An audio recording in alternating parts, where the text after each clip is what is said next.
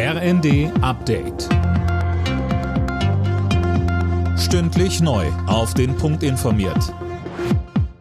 Ich bin Dirk Jostes. Guten Morgen. Der Bundestag kann das 100 Milliarden Euro schwere Sondervermögen für die Bundeswehr wie geplant morgen verabschieden. Erst gestern hatte die Union noch die Abstimmung in den Haushalts- und Verteidigungsausschüssen blockiert.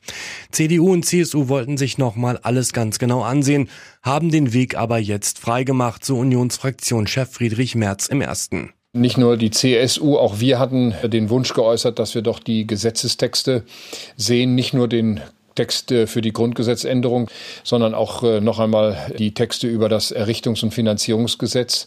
Und da musste noch ein bisschen im Detail gearbeitet werden, aber das waren wirklich Details. Aber wir haben Wert darauf gelegt, dass das sorgfältig gemacht wird. Das jüngste EU-Sanktionspaket gegen Russland wird erneut von Ungarn blockiert. Diesmal fordert die Regierung in Budapest, dass das russisch-orthodoxe Kirchenoberhaupt Patriarch Kirill von der Sanktionsliste genommen wird. Kirill stellt sich offen hinter den Kriegskurs von Kreml-Chef Putin.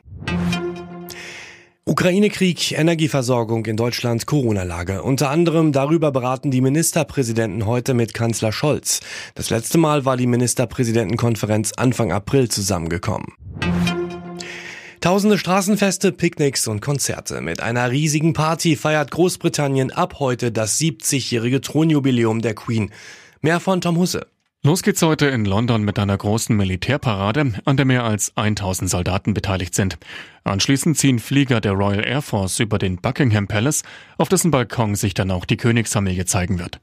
Bis zum Sonntag sind noch zahlreiche weitere Veranstaltungen geplant. Queen Elizabeth II. sitzt seit 1952 auf dem Thron, so lange wie bisher noch keine britische Königin und kein König vor ihr. Alle Nachrichten auf rnd.de